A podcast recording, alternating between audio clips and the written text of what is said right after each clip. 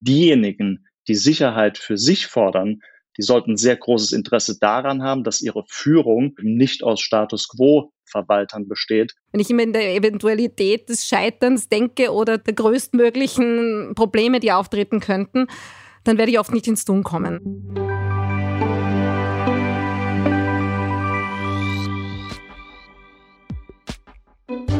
Ein herzliches Willkommen, liebe Podcast-Hörerinnen und Hörer, zur neuesten Ausgabe von Grundsatz, dem Audiopodcast der Politischen Akademie der Volkspartei. Christian Gett-Laudenbach heißt euch im Namen des Produktionsteams wie immer willkommen. Wenn wir heute im Studio hier in Meidling Platz genommen haben, dann tun wir das auch im Wissen und in der Hoffnung, es geht vorwärts. Blick nach vor. Das Land öffnet sich, impft und testet. Die Pandemie-Talsohle wirkt durchschritten und wir blicken hoffnungsvoll in die nahe und ferne Zukunft. Veränderungen sind seit jeher Teil der Menschheitsgeschichte, fühlen sich aber am Anfang des 21. Jahrhunderts schneller, grundlegender und umwälzender an als früher. Ideen, die oftmals in Garagen entstehen, lassen in zutiefst etablierten Branchen keinen Stein auf dem anderen. Die Pandemie macht von einem Tag auf den anderen die Ausübung von Berufen unmöglich, stellte unser Bildungssystem in Frage. Die Umwelt rückt und rückte zu Recht immer mehr in den Fokus. Wer hätte gedacht, dass wir in Österreich und auch Deutschland Dürrephasen und ihre Auswirkungen erleben werden? Die Sustainable Development Goals der Vereinten Nationen, also die nachhaltigen Entwicklungsziele für Mensch und Umwelt, stellen eine Landkarte an Problemen dar, deren Lösung natürlich auch eine Riesenchance ist. Krisen und damit verbunden Veränderungen werden uns also auch in Zukunft nicht ganz ausgehen. Was kann getan werden? Den Kopf hängen lassen und die vorherrschenden Probleme nicht lösen können? Vielmehr müssen sie erkannt und thematisiert werden und die Chance in der Krise am Schopf gepackt werden. Chancendenken. Das ist heute unser Grundsatzthema und damit verbunden auch ein entsprechendes Mindset.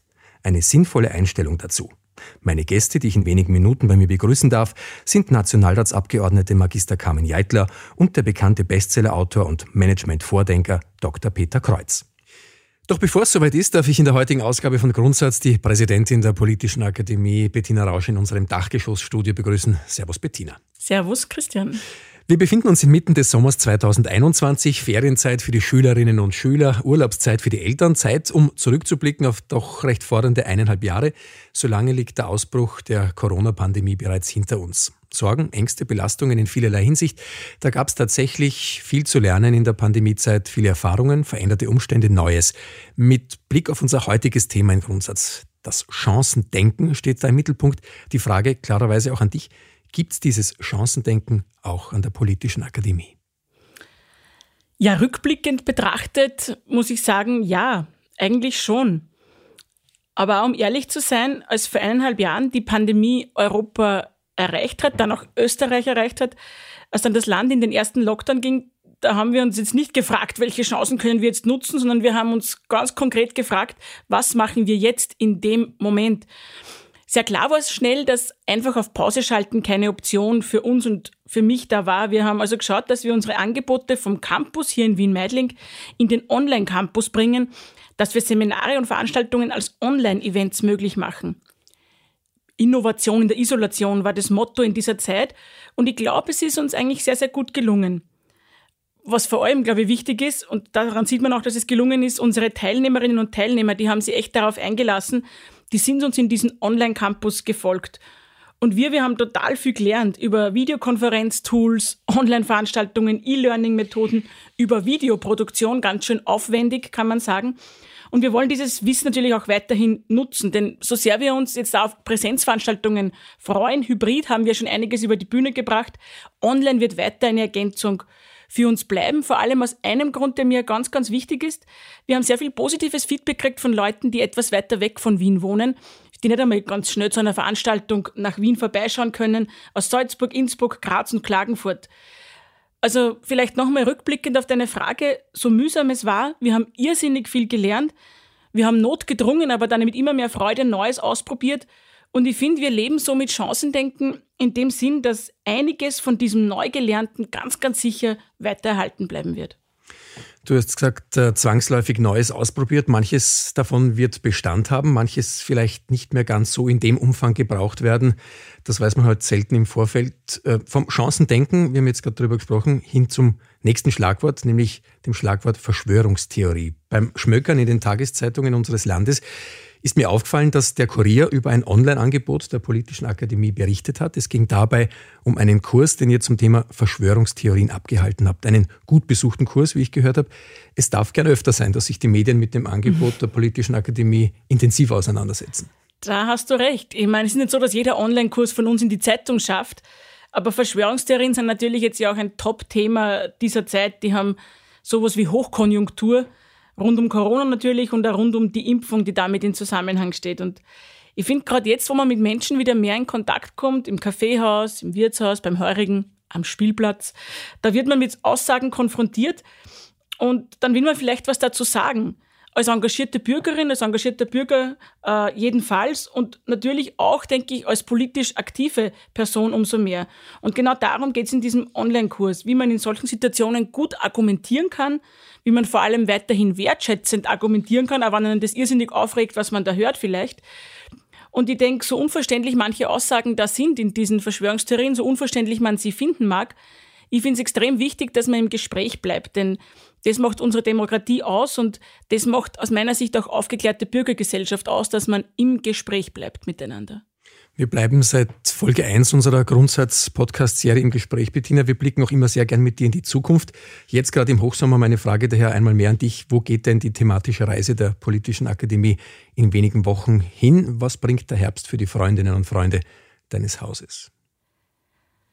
Ja, mit September startet ja das neue Programmjahr der Politischen Akademie. Wir freuen uns schon sehr darauf und wir hoffen, dass es da wieder viele spannende Präsenzveranstaltungen gibt, dass die möglich sind. Aber, ich habe es vorher schon gesagt, es wird auch Online- und Hybridangebote geben. Im Programm wird es Klassiker geben, die man wiederfindet. Wir werden aber wieder einiges Neues ausprobieren. Vielleicht konkreter inhaltlich widmen wir uns sehr intensiv der Frage, was bürgerlich in dieser heutigen Zeit bedeutet, was eine bürgerliche Politik heute ausmacht. All das jedenfalls präsentieren wir Mitte September. Man darf gespannt sein bei unserem Abend für Neues hier bei unserem Campus. Da stellen wir alle Highlights vor, alle Schwerpunkte und eben machen so eine Tour durchs nächste Programmjahr. Und mit dieser Tour durchs Programmjahr starten wir dann auch im Herbst gleich wieder unsere Tour durch die Bundesländer. Wir kommen mit unseren Österreich-Gesprächen wieder in alle Bundesländer direkt vor Ort. Also ich freue mich schon sehr drauf, äh, wenn auch viele Podcast-Hörerinnen und Hörer beim Abend für Neues dabei sind und auch dann bei den Österreich-Gesprächen, wenn wir in ganz Österreich on Tour sind. Bettina geht on Tour, jetzt einmal bei uns im Studio gewesen. Hab noch einen schönen Sommer. Tank Kraft für all das, was dich und dein Team in den kommenden Wochen dann wieder erwarten wird. Schön, dass du da warst, Baba, und bleib fröhlich und gesund. Auch dir einen schönen Sommer. Dankeschön.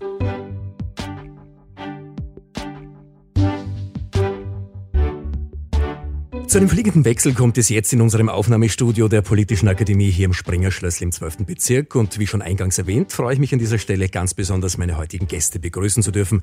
Ganz real, live und mir gegenüber sitzend Nationalratsabgeordnete Magister Carmen Jeitler, stellvertretende Generalsekretärin des Wirtschaftsbundes, Unternehmerin und Kommunikationsberaterin. Einen schönen Vormittag und danke für die Zeit, die Sie Vielen Dank für die Einladung. Sehr gern.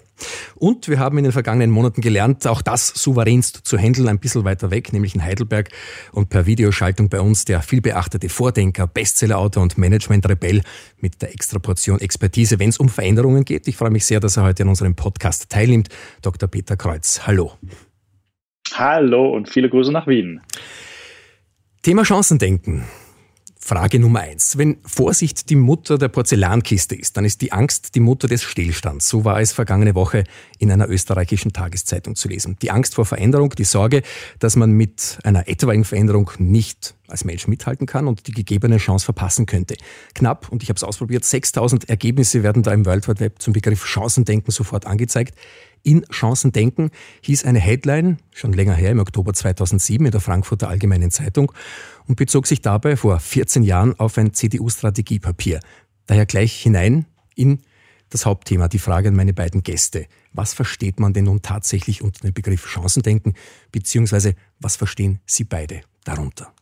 Die Herausforderung ist immer die Frage zu sehen, was sieht das Individuum als Chance? Und ich glaube, das ist sehr, sehr unterschiedlich. Ja, viele, da geht es auch darum, wo ist mein persönlicher Kreis, wo ich mich noch souverän fühle und was ist dann außerhalb meiner Komfortzone. Und das ist sehr, sehr unterschiedlich, glaube ich, sehr individuell. Ich glaube, das Wesentliche ist dran, mehr Sonne zu sehen als Schatten, also mehr Zuversicht. Es hat jetzt vielleicht auch teilweise was mit Resilienz zu tun. Und ich kenne ganz viele Chancendenker, die sind fast züchtig danach, ja, zu erkunden, also Unternehmer. Das ist, also für mich ist das die DNA des unternehmerischen Denkens ist Chancendenken. Zu sehen, wo ist da ein Türchen, wo kann ich da noch hin? Und es hat was mit Leidenschaft für die Zukunft zu tun. Ja. Leidenschaft und Sonne, Herr Dr. Kratz?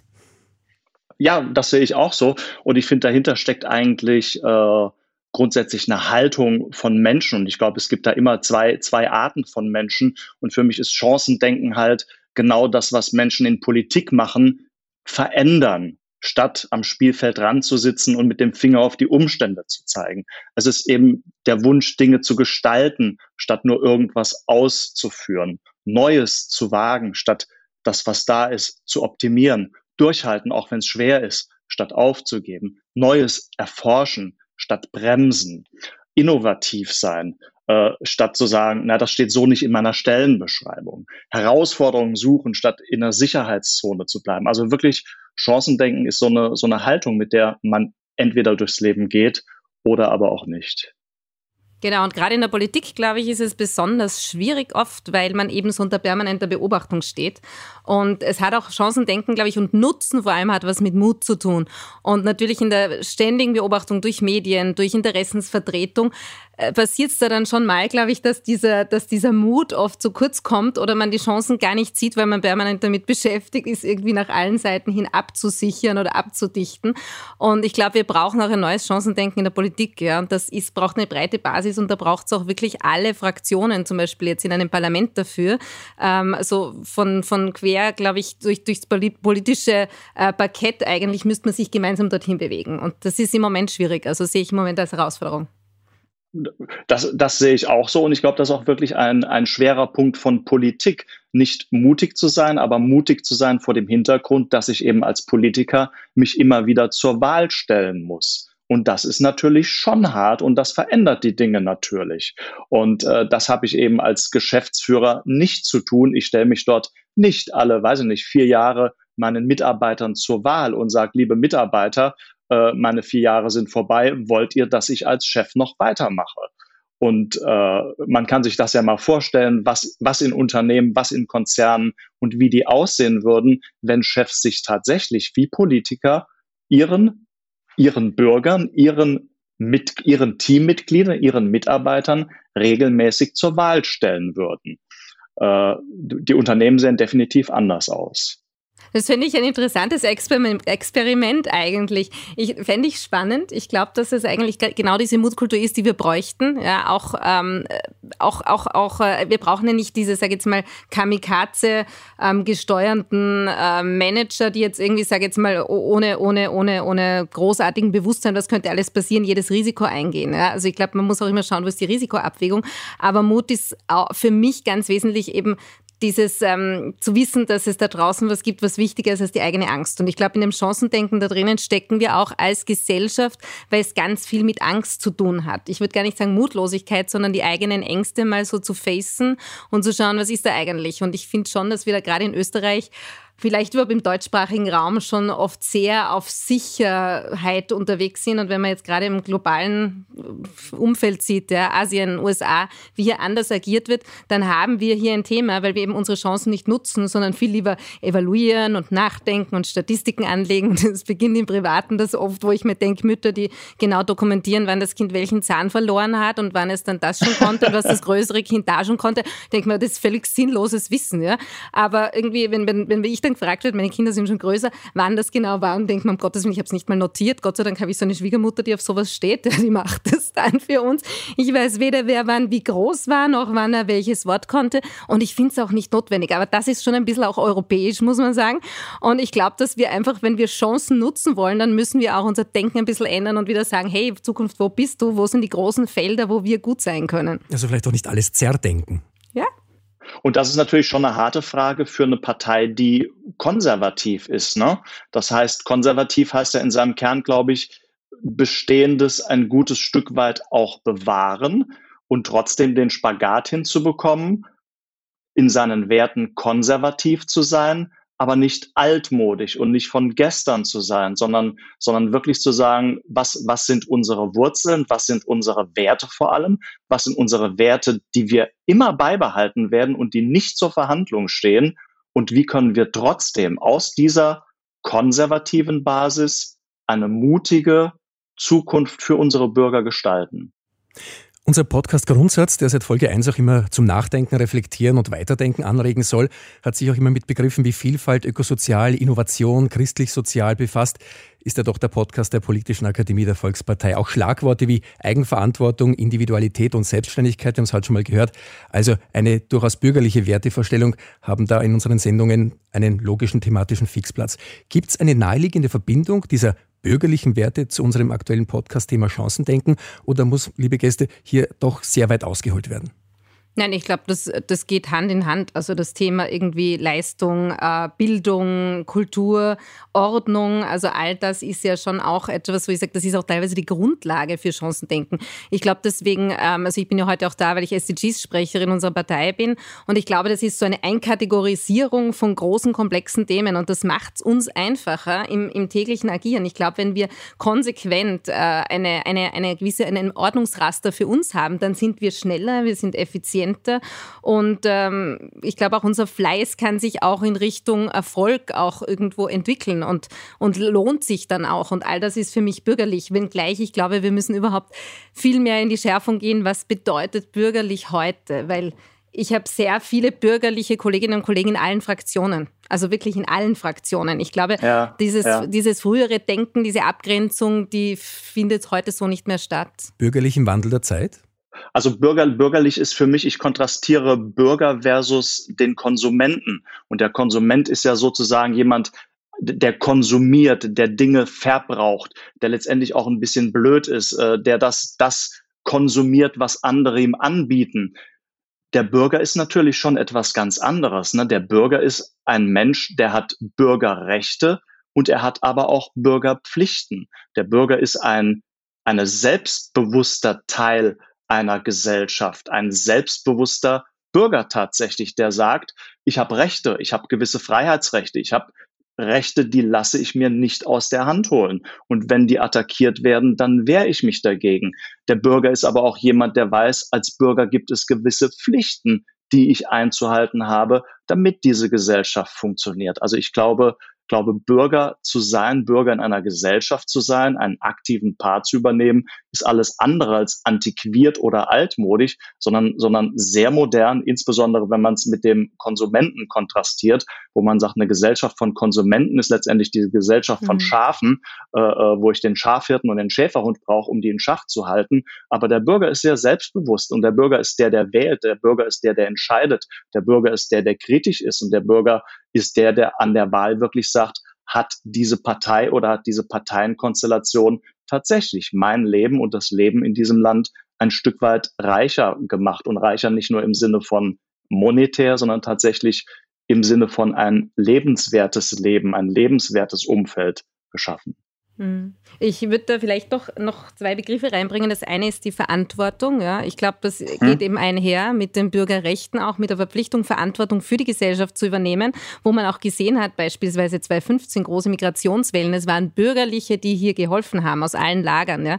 Also diese, diese ganz klare Verpflichtung für die Gesellschaft. Und einen, ein, ein Wort vielleicht, das ich da drin auch ganz gut finde, ist das Wort Beständigkeit. Ich glaube, das ist so ein Wert, ähm, der, ich glaube, das ist fast ein Trend, wieder an Dingen festzuhalten halten. Ja, das, ist, das, das, das nutzt uns etwas und damit haben wir auch wieder dieses Thema Chancendenken. Ich brauche mal eine beständige Basis, damit ich mich sicher fühle und hier herumschauen kann und sagen kann, wo wartet hier eigentlich noch etwas? Und das ist, glaube ich, wieder das Thema Zuversicht, Selbstbewusstsein, Selbstvertrauen zu haben. Und das geht einfach mit einer gesunden Basis, mit gesunden Wurzeln einher und das ist auch zutiefst bürgerlich. Ja. Das wird Familie aufgehoben zu sein als Teil einer Gesellschaft. Jetzt haben wir das Wort Eigenverantwortung gehört. Da drängt sich die Frage auf, was ist mit jenen Menschen, die jetzt nicht bereit waren oder vielmehr, die nicht bereit sind, sich auf Themen Freiheit und Selbstverantwortung einzulassen, die also damit nichts anfangen können, ähm, eigenverantwortlich zu agieren. Gibt es ja auch.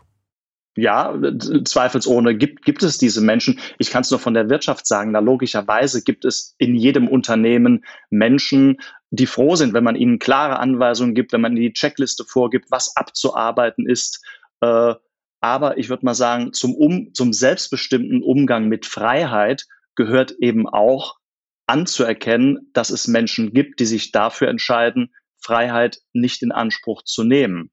Das schon. Aber was mir wichtig ist, diese Leute leben natürlich auch davon und behalten auch nur dann ihre Jobs, wenn neue Ideen für die Zukunft entwickelt werden und wenn ihre Organisation oder wenn die Politik Antworten auf eine sich verändernde Welt findet. Also gerade diejenigen, die Sicherheit für sich fordern, die sollten sehr großes Interesse daran haben, dass ihre Führung politisch oder wirtschaftlich eben nicht aus Status quo Verwaltern besteht, sondern wirklich von Menschen, die mutig denken und handeln. Ich habe ja auch ähm, Ihr Buch mir ein bisschen reingelesen mit diesen Stufen und ich fand das höchst interessant, weil ich glaube, das ist genau hm. diese Stufe 1 bis 4, wo steht man selbst ähm, dieses sich selbst die Erlaubnis geben. Also ich habe dann gesehen, ich bin so eine mir selbst die Erlaubnis zu geben in Filmen und ich habe auch, das ist glaube ich auch unternehmerisch durchaus. Also Beispiel war jetzt diese Verordnungen, die oft viel zu spät kommen. Covid, jetzt muss der Friseur am Samstag aufmachen und Mitternacht steht einmal der Verordnungstext online. Und die, die unternehmerisch für mich sind, die das in ihrer DNA haben, die haben halt Vorsichtsmaßnahmen getroffen. Da gibt es halt dann einen Desinfektionsstand und da gibt es halt dann Getränke, wenn in Fläschchen verschlossen oder gar keine. Und die fangen trotzdem an und sperren am Samstag früh einen Laden auf. Ja? Und dann gibt es welches, um Gottes Willen, um Gottes Willen, um Gottes Willen, da kann ich mich ja nicht vorbereiten, lasse ich lieber mal noch ein paar Tage zu. Und das ist, glaube ich, auch so dieses Thema, wo, wo ordne ich mich ein? Und ich glaube, wir brauchen mehr Chancendenker, mehr, die sagen, ach Gott, lass mal halt mal gerade sein, so ist großartig wird nichts passieren. Ja, ich tue es trotzdem. Und ähm, ja, dafür braucht man vielleicht eine gewisse Portion Mut oder einfach ein bisschen ein rationales, mein Gott, was soll es ja, so tragisch wird es nicht sein. Und ich glaube, die Gesellschaft bräuchte mehr von denen. Und ich habe mir neulich einmal gedacht, vielleicht wäre es ganz gescheit, irgendwie in, in einem Land wie Österreich und auch Deutschland für ein paar Jahre einfach die juristischen Fakultäten zuzusperren und weniger Juristen irgendwie in die Landschaft zu lassen. Dann ja, würde sich vielleicht schnell. Genau, sie waren sich gerade beliebt dann würde sich, glaube ich, Chancen denken, viel eher, okay. viel eher einstellen. Weil ich glaube halt schon, wir, wir laufen halt so herum mit immer der Sorge, was könnte sein und die hindert ganz viele, irgendetwas zu tun. Ja. Wenn ich immer in der Eventualität des Scheiterns denke oder der, der, der größtmöglichen Probleme, die auftreten könnten, dann werde ich oft nicht ins Tun kommen. Ne? Das Glas ist halb leer oder das Glas ist halb voll. Ja, aber dann haben wir doch genau wieder die Situation, dass ich mit dem Finger zeige und sage, wenn, wenn wir die einsperren und das zumachen, dann, dann würde ich ja Dinge verändern. Dann würde ich meinen Laden aufmachen, dann würde ich mich fürs Klima engagieren. Aber, aber solange es Juristen gibt, geht das leider nicht. Und das haben wir ja, ich muss sagen, leider, leider vor Corona gesehen, dass junge Menschen, was das Klima angeht, eben nicht darauf gewartet haben, dass die da oben etwas machen, sondern die haben auch nicht um Erlaubnis gefragt, die sind einfach um die Straße gegangen und haben demonstriert für eine Sache, die ihnen wichtig ist. Ja, ich glaube, dann bräuchte es mehr, die demonstrieren für vielleicht für unternehmerische ah. Chancen, Entbürokratisierung, aber die wird man wahrscheinlich so nicht finden. Ähm, ich denke mir schon, also ich meine, das war jetzt ein Witz mit den Juristen. Ne? Ich glaube, es geht um die Haltung. Es geht um die Ge Also alle meine Freunde rund um mich, Rechtsanwälte, so war das nicht gemeint. Ich glaube, es geht um die Geisteshaltung. Es geht um, um diese Haltung, ähm, go for it, tu's einfach, probier's mal aus. Und ich glaube schon, dass wir auch durch Corona hier einen Riesenschub bekommen haben, weil sich, also wir haben so viel Gründungen wie noch nie zuvor. Ähm, Menschen, die einfach ihrer eigenen Intention folgen, die vielleicht auch Sorge haben, keinen Arbeitsplatz dort zu bekommen, die es einfach mal probieren. Und ich glaube, es wird eine neue Kultur des Scheiterns auch entstehen, weil einfach manche, also es gibt jetzt da noch Konkurse, die nachgeschleppt sind, die aber einfach das Ding auch auf Corona schieben können. Ja, egal ob es so war oder nicht. Aber das ist eine gute Sache zu sagen, okay, und dann fangen wir wieder an und wir gründen uns neu und wir definieren uns neu und wir fangen wieder von vorn an.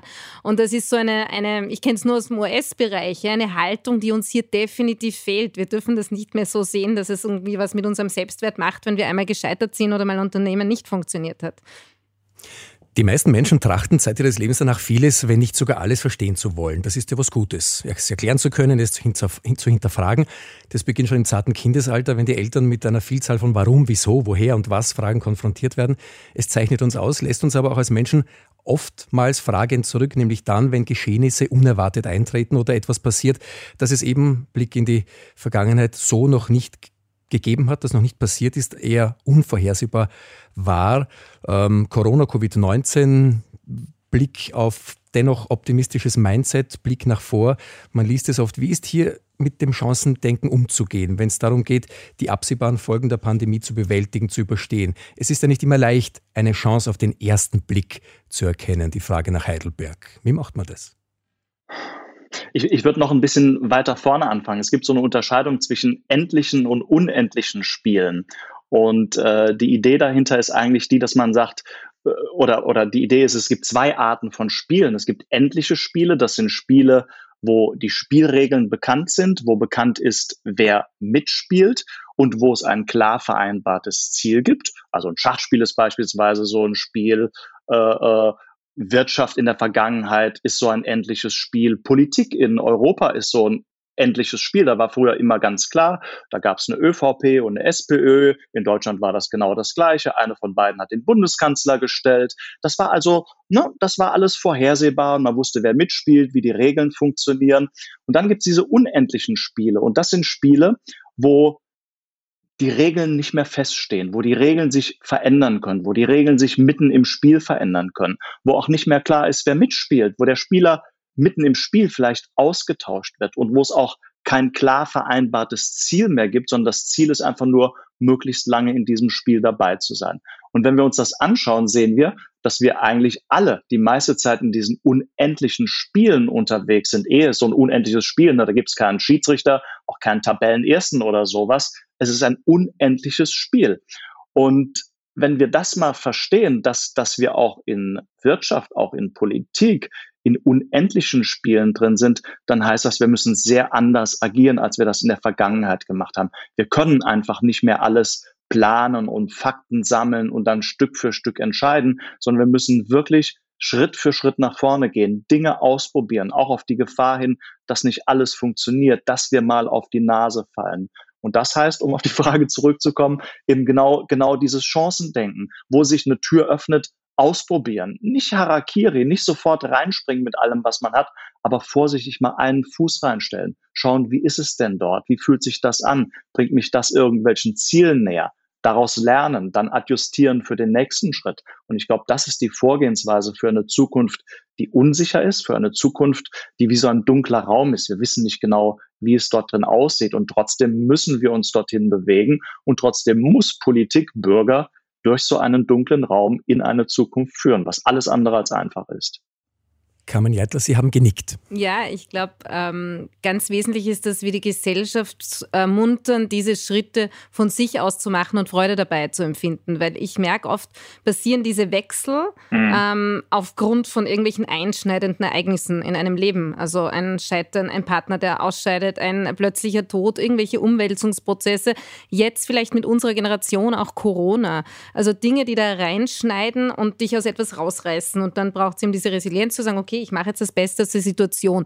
Noch schöner als diese Resilienz fände ich eine bewusste Entscheidung, ja, dass die Menschen wirklich bewusst in diese Situationen hineingehen, schon freudvoll aufgeregt eigentlich, ähm, sich hinauswagen. Und das ist, glaube ich, unsere Aufgabe auch als Politik in, in Europa, äh, dass wir hier hinkommen, weil das haben wir in anderen Ländern bereits. Und wir haben ja etwas ganz Tolles. Wir sind dazwischen, wir sind ein Kontinent freier Menschen. Also äh, die, wir, sind, wir sind ja, wir ticken ja ganz anders. Also wenn ja. ich sage Turbo Kapitalismus, auf der einen Seite US-Markt, ja, auf der anderen Seite ähm, Länder, die weit ab von Demokratien sind, ja, und ihr Wirtschaftssystem aber auf, auf High Speed quasi äh, noch vorbringen. Und wir sind da drinnen schon etwas Besonderes, muss man sagen. Ja. Ich glaube, es hat auch was mit der Haltung der Menschen zu tun, mit unserem reichen Kulturhintergrund. Aber mhm. dennoch müssen wir es schaffen, dass die Leute freudvoll in diese Richtung schauen. Im Moment ist schon eine Verhaltenheit da, wir bewegen uns, wenn es notwendig wird. Ja, dann bewegt sich das und dann kann man dem schon auch was abgewinnen. Aber dieses zu sagen, ja, lass uns das ausprobieren, ja, die Freude an, diesen, an diesem sich selbst auch entdecken, an die eigenen Grenzen zu gehen, wird schon von Kleinkindalter her, habe ich das Gefühl, oft aberzogen. Also so im Kindergarten, alle bekommen eine Medaille und das haben alle mitgemacht, das ist schön. Das animiert jetzt nicht besonders dazu, dass man sagt, ja, ich will der Beste und der Erste und der Tollste sein. Oder auch, wie man dann auch als Gesellschaft damit umgeht, wenn was passiert. Also ja. wenn schon Kindergärten oder Volksschullehrer sagen, sie machen gewisse Ausflüge nicht mehr mit den Kindern, weil da könnte was passieren, ja, weil dann die Eltern kommen und glauben, sie können jetzt irgendwie diese Lehrer verklagen oder äh, die Verantwortung wieder wem abschieben. Dann ist das etwas, was ich glaube, was das hemmt. Wir brauchen die diese Freude. Ich habe da zum Beispiel ein Beispiel immer wieder, da ist ein Professor, der hat wirklich jahrelang mit seinen Klassen, Oberstufenklassen im Gymnasium in Österreich ähm, Segelturns gemacht. Ja, und ich meine, so mit Teenagern irgendwie zwei Wochen segeln zu fahren, die ohne Segelerfahrung, das ist schon eine enorme Verantwortung. Und alleine, was die erzählen, wenn sie wieder zurückkommen. Ja, und ich denke mir, das ist so toll und eigentlich bräuchte der einen Orden, zu sagen, was er den Kindern da drin auch ja. beibringt, an, an Geisteshaltung. Ja, ich glaube, wir müssen diese Lust auf das Neue, auf das sich selbst erobern, auf das sich selbst übertreffen, steigern. Und da ist für mich die große Frage, wie schaffen wir das? Ja, Aber ich, ich finde das wirklich ein schöner Punkt, ne? dass, dass, dass wir uns wirklich, oder ich fand es einen, einen sehr wichtigen Punkt eigentlich, dass wir uns wirklich alle klar werden, und damit meine ich wirklich wir alle als Bürger in Europa, dass wir uns klar werden über dieses unfassbare Privileg, das wir haben, in, in, einem, in einem Umfeld zu leben, wo wir wirklich alle eingeladen sind, unsere Zukunft gemeinsam zu gestalten.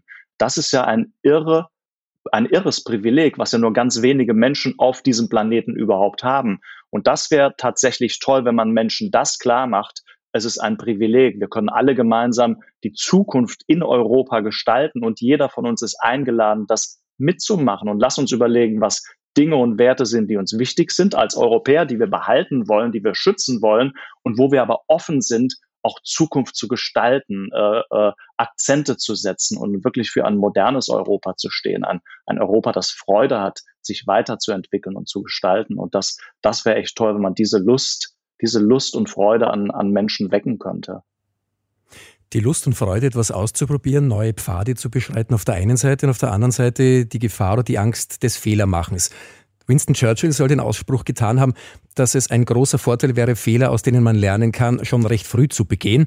Äh, was mich zu der Frage des Fehlermachens bringt. Ein schönes Wort lautet da Fehlerkultur. Es stammt aus den Sozial- und Wirtschaftswissenschaften und bezeichnet dabei die Art und Weise, wie Gesellschaften, Kulturen, ja soziale Systeme mit Fehlern, mit Fehlerrisiken und Fehlererfolgen umgehen. Ein Thema, dass da gern beschworen wird. Der einzelne Mensch darf Fehler begehen, darf die Politik das auch, darf die Wirtschaft das auch, die öffentliche Hand. Und wenn die Antwort meiner Gäste ja ist, darf und wird in weiterer Folge aus den Fehlern dann auch gelernt? Ich glaube, es, es wäre schön, wenn die Politik es dürfte, ja, aber sie werden einem sehr schwer verziehen. Also ich glaube, es ist überhaupt äh, die Sicht auf den Politiker von heute, das muss ein Wunderwutzi sein, der muss alles vorher wissen, alles vorher können. Also es haben sich ja auch jetzt in dieser Corona-Krise die großen Staats- und Regierungschefs in einem Terrain bewegt, in dem noch nie zuvor jemand war. Also woher sollen sie es können? Ja, das heißt, man ist einmal auf Expertenwissen, auf die Meinung anderer angewiesen. Und ich glaube, es hat einfach jedes Land da für sich einen gewissen Weg skizziert und dennoch wird es immer die geben. Und das ist auch normal, das ist auch Demokratie, die sagen, das war falsch, anders wäre es besser gelaufen. Ich glaube, man, man, man, man kann da drin scheitern. Es ist natürlich unglaublich schwer, auch zuzugeben, zu sagen, das war jetzt der falsche Ansatz, wir machen es anders, weil es einem nicht in dem Ausmaß verziehen wird. Also ich glaube, es ist ganz schwer, eine Fehlerkultur in der Politik zu installieren, was wir ja vorher gesprochen haben. Es steht immer irgendeine Wahl und wenn es die Wahl der, der Bauernvertretung in der Landwirtschaftskammer ist in irgendeinem Landkreis in Deutschland. Eine Wahl gibt es immer, die morgen ist, sozusagen. Und damit tun wir uns unglaublich schwer. Und ich glaube, das unterscheidet eben auch Staatsmänner, Staatsfrauen von Politikern. Ja, wenn ich sage, okay, egal was mit mir ist, ich mache es für die nächste Generation und ich mache manche Dinge vielleicht doch. Und da gibt es vieles, das ansteht. Unser Pensionssystem zum Beispiel, Gesundheitssystem. Das wird so nicht funktionieren auf ewig. Das weiß jeder. Aber die Frage ist, wer traut sich dann wirklich um zu sagen, hey, wir machen hier einen Cut, weil vielleicht kann ich es dann nicht mehr begleiten. Ne? Ja, ja, und wir wissen ja auch nicht, ob dieser Cut, dieses neue Pensionssystem oder was auch immer, ob es tatsächlich so ge wie, wie geplant funktioniert, weil es ist Neuland. Wir wissen ja auch nicht, äh, wie war das mit Corona, welcher Schritt war, war richtig zu tun. Im Nachhinein können wir das natürlich beurteilen und sagen, es wäre vielleicht, wir wissen es nicht genau, es wäre vielleicht besser gewesen, es so oder so zu machen, aber wir werden das nie wissen. Und ich fand da was sehr Nettes, Helmut Kohl, wenn man dem vorgeworfen hat, bei der Wiedervereinigung Fehler gemacht zu haben, hat er immer gesagt, alles klar, bei der nächsten Wiedervereinigung machen wir alles anders. Und das, glaube ich, ist die einzig richtige Antwort, die man darauf geben kann. Erfolgreiche Menschen lernen aus Fehlern. Und ich, ich hake einfach mal ein. Ich bin mir nicht sicher, was, was Sie gesagt haben, Frau Jeitler. Dürfen, dürfen Politiker keine Fehler machen. Also ich glaube, das ist in Unternehmen ja genauso. Fehler, Fehlerkultur ist so ein bisschen ein blödes Wort, weil dann natürlich nicht jeder Fehler ein toller Fehler ist. Wenn der Buchhalter anstatt äh, 10.000 Euro 100.000 Euro überweist und sagt, naja, war ja ein Fehler, kann passieren, wir haben ja eine tolle Fehlerkultur, ist das nicht gut, dann ist es ein Fehler und der darf nicht passieren und der, der, der ist nicht gut. Aber wenn ich sage, ich betrete Neuland, ich, ich gestalte die Zukunft, ich investiere vielleicht in eine neue Technologie, in künstliche Intelligenz, in Machine Learning, in whatever und in zehn Jahren stellt sich raus, das war doch nicht die Zukunft, dann ist das eine ganz andere Art von Fehler und die ist absolut okay. Ja. Und was, was, also was, was ich gesehen habe, also oder was, was mich begeistert hat, es gibt eine kanadische Non-Profit-Hilfsorganisation, die veröffentlicht jedes Jahr einen Failure Report. Das heißt, äh, die veröffentlichen jedes Jahr, das haben wir gemacht und das sind die Fehler, die wir gemacht haben. Und ich glaube, das ist schon interessant, das einfach mal weiterzudenken, weil das hat ja zwei Signalwirkungen. Nach innen heißt das, äh, dass Menschen honoriert werden, die etwas wagen, die etwas ausprobieren, statt die nur abarbeiten, was man ihnen sagt zu tun. Das heißt, so eine Haltung fördert natürlich Initiative, Kreativität und Leidenschaft.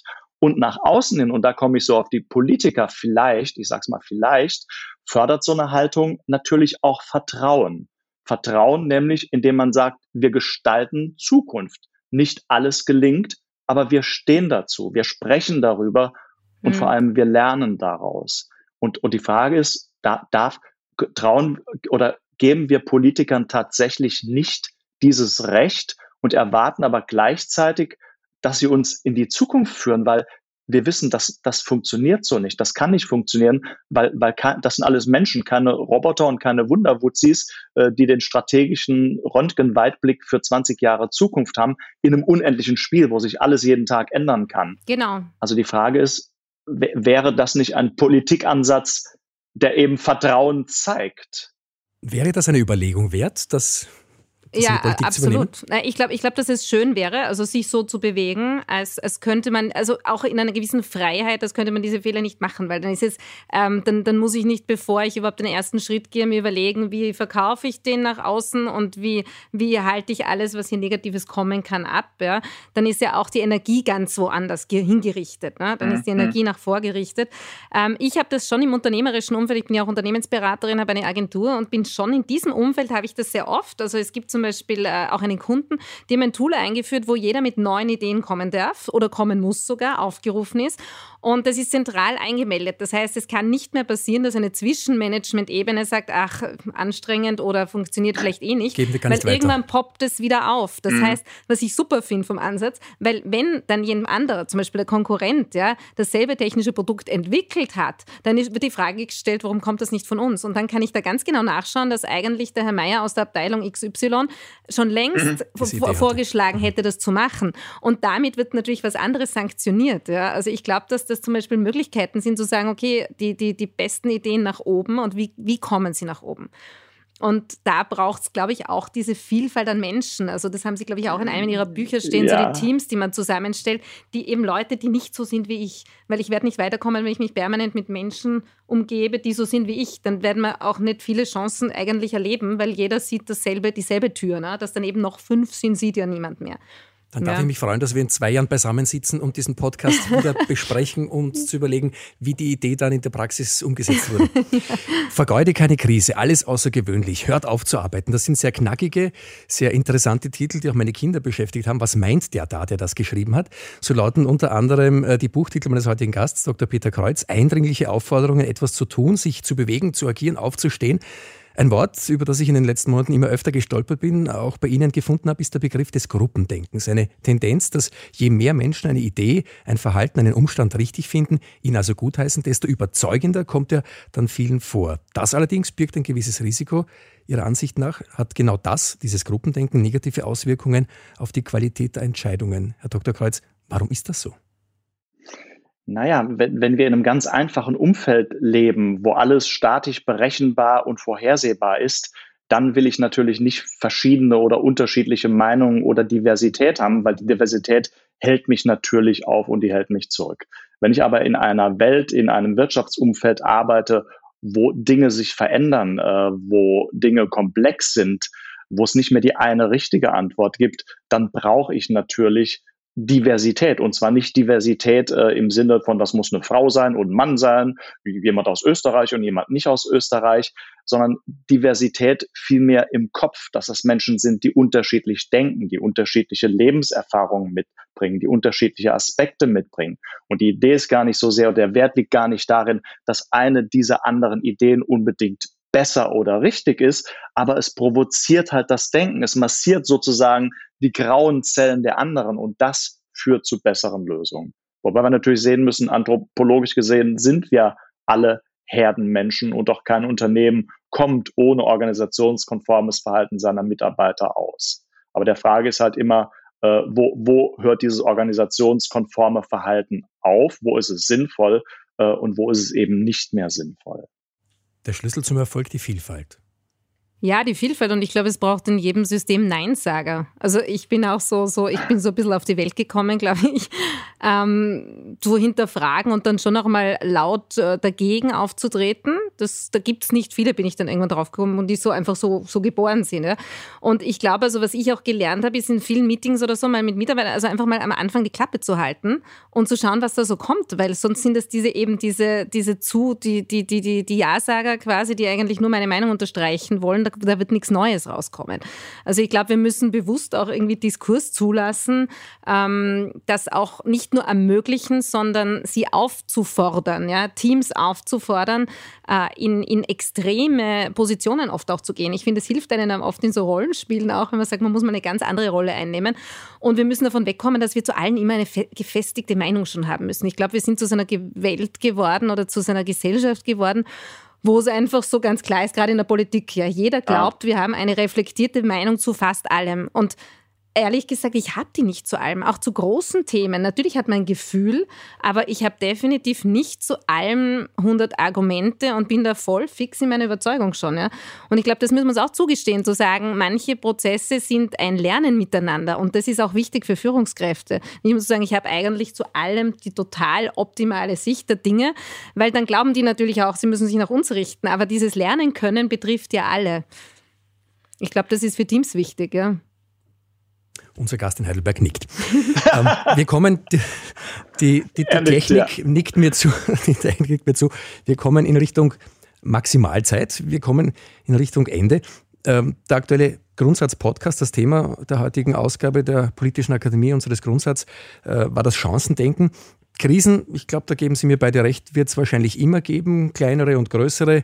Äh, welche gesellschaftlichen Veränderungen wird denn die derzeitige Krise hervorbringen? Welche würden sich meine Gäste wünschen? Immer davon ausgehend, dass der Mensch, und das haben wir heute besprochen, lernfähig ist und bleibt. Werden wir in Zukunft Probleme vielleicht ein bisschen früher erkennen können oder geht die Tendenz gar in eine Richtung, den Kopf hängen zu lassen, das Ganze mal auszusitzen und wegzuschauen? Oder ist es mit dem Erkennen des Problems getan? Oder ist das Erkennen gut und eine Lösung parat haben nicht doch vielleicht der ideale Ansatz? Wow, das war, das war jetzt eine ganz schön uh, lange Frage, ne? ja, das war, das war eine verdammt lange Frage. Das also, waren fünf Fragen, glaube ich. Genau. Kompakte Antwort. Ja, genau, da, da picken wir uns einfach irgendwas raus, was uns gefällt. Bitte darum. Äh, genau. Also, also ich glaube ja, oder das war mein Gefühl, am, am Anfang dieser, dieser Krise, die wir gerade erlebt haben, haben viele Menschen ja gesagt, oh, wann, wann kommen wieder, wann, wann ist, wann ist wieder normal? Und ich glaube, irgendwann haben wir uns dann die Frage gestellt, wollen wir tatsächlich wieder in dieses alte Normal zurück? Oder können wir die Krise nicht sozusagen wie so eine Entkalkungsfunktion nutzen und sagen, warum gestalten wir nicht ein neues Normal? War das alte Normal wirklich so attraktiv, dass wir dorthin zurückkommen wollen? Und meine, meine Hoffnung ist die, was gesellschaftliche Veränderungen angeht, äh, dass wir vielleicht gemerkt haben, dass wir in Sachen digital, digitale Infrastruktur, digitales Gesundheitssystem, digitale Bildungslandschaft, digitale Verwaltung, dass wir hoffentlich merken, dass wir dort in ganz, ganz großen Schritten vorankommen und vorangehen müssen, weil da hat die Pandemie zumindest in Deutschland wirklich himmelschreiende Defizite offengelegt. Und, und wenn wir wenigstens das mitnehmen würden und angehen würden, dann hätte sich salopp gesagt oder böse gesagt schon gelohnt. Ich glaube, dass wir mit Ressourcen anders umgehen. Also ich glaube, wir sind ganz äh, Dinge anders gekommen. Also die Menschen haben gesehen, was sie alles eigentlich nicht gebraucht haben, haben sehr viel plötzlich regional gekauft, sich für persönliches Umfeld interessiert, weil auch die Sorge da war, wird es das alles noch geben. Also ich habe schon das Gefühl, dass hier ein Wechsel auch stattgefunden hat im Denken. Ähm, natürlich auch das mehr zu Hause sein, Homeoffice, digital, digitalisiert zu leben plötzlich, ja, was für viele, was viele gezwungen hat, da reinzukommen, was jetzt aber totales Lebensqualität erleben. Ich glaube auch vieles von dem wird bleiben. Ich glaube, wir werden Anknüpfungspunkte haben, jede Woche Meetings haben, aber ich glaube, viele werden einfach das weiter nützen was schön ist, was auch bedeutet, in Regionen leben zu können, nicht alles im urbanen Bereich zu belassen. Und äh, was ich glaube, ich glaube an die enorme Schöpferkraft der Menschheit. Also, dass in, innerhalb von so kurzer Zeit einen, also Impfstoffe, nicht nur einen, ja, wir haben ja mehrere Impfstoffe gibt, dass man innerhalb von so kurzer Zeit eine, eine Seuche, früher wäre da ein Drittel der Weltbevölkerung gestorben, ja, dass wir es schaffen, innerhalb so kurzer Zeit eine solche Krankheit eigentlich gemeinsam über Kooperation der gesamten Welt zu besiegen, das bedeutet doch eigentlich Unglaubliches, was wir als Menschen, was wir, was wir heute schaffen können. Und ich glaube, das können wir mit vielen. Auch jetzt Klimawandel, weil wir vorher das angesprochen haben, Thema im Bereich SDGs von mir, was da drinnen steckt. Ja, das sind, das sind Lösungsinstrumente, die wir haben. Und wir haben schon, das müssen wir uns immer wieder einfach bewusst machen, was wir alles an, anhand von Umwelttechnologien, was plötzlich ging, als man gesagt hat, saurer Regen, Ozonloch, das gibt es alles nicht mehr. Das ist kein Thema mehr, weil wir es uns zum Thema gemacht haben. Und zwar als Weltgemeinschaft zusammen. Und das ist etwas, wo ich sage, ich sehe ich sehe unglaublich viele Chancen für uns, wenn wir an die Schöpferkraft der Menschheit glauben, an die Kooperation glauben und an die Freiheit. Und das macht freie Bürger aus, glaube ich.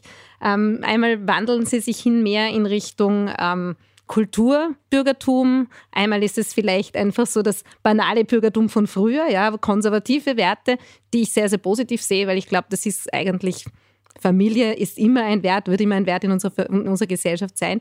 Und manchmal wird sich halt einfach hinentwickeln zum Thema Besitzbürgertum. Das sind einfach Wellen, ja, die mhm. einfach alle Jahrzehnte vielleicht kommen.